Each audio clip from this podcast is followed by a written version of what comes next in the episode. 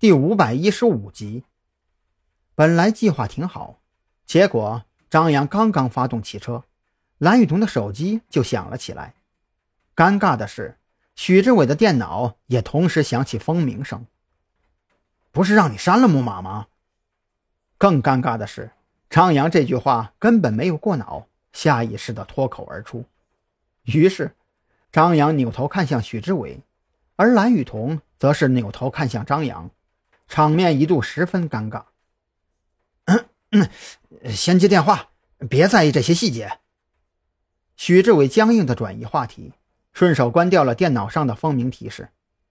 蓝雨桐翻着白眼接通了电话，电话那头自然是白若萱。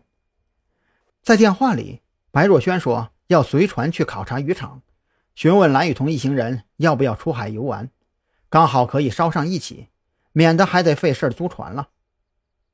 这个提议让蓝雨桐有些心动，倒不是因为白若萱，而是他心疼租船需要的大洋。毕竟特侦局经费有限呐，真要是为了游玩花多了，以后办案需要时可怎么办呢？大家你一言我一语的商量过后，除了张扬有些不情愿。其他人一致通过改变行程，先出海去看看海鸟和小岛，下午回来，等太阳快落了再去海边游玩，顺便参加沙滩的篝火晚会。张扬跟着导航来到渔业港口的时候，白若萱已经站在船头等他们了。那艘虽然不大，线条却很优雅的小游艇和周围整装待发的渔船形成了鲜明的对比。骚包！考察渔场哪有开游轮去的？明显是别有用心嘛！张扬当即气结，甚至觉得放弃坑他一把是不是太仁慈了？蓝雨桐听到张扬的嘀咕，不由得面露苦笑。他也没有想到白若萱怎么就搞了一艘游轮过来。可问题是，来都来了，总不能掉头就走吧？不管怎么说，人家也是好心邀请，这来了又走。会不会太不礼貌了点儿？既来之则安之。你们要是犹豫不决，我可先走一步了。王啸天可不管那么多，他可是第一次和游轮近距离接触，当即抬腿朝着游轮走去。赵军也紧随其后。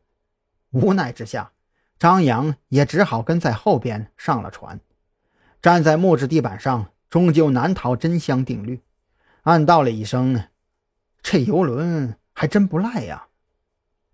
游轮顶层有观光台和酒品饮料，左舷有海钓工具，你们可以随意使用。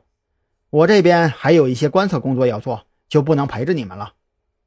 白若萱没有像张扬担心的那样对蓝雨桐纠缠不休，反而真的走到游轮顶层，观察着航线附近的海域水文。赵军和王啸天都跑去玩海钓了，许志伟更是一上船。就跟韩立军一起，跟个好奇宝宝一样，各个舱室一通乱转。张扬对海钓不感兴趣，陪着蓝雨桐看了一小会儿，就觉得无聊，却又不想带着蓝雨桐去顶层跟白若萱站在一起，一时间有些不知道去哪儿。我们去船舱坐一会儿吧。蓝雨桐发现了张扬的两难处境，不由得扑哧一声笑了起来。走进舱室之后。蓝雨桐从旁边吧台弄了两杯柠檬汁，这才坐在张扬边上，开口说道：“你别总是戴着有色眼镜看人。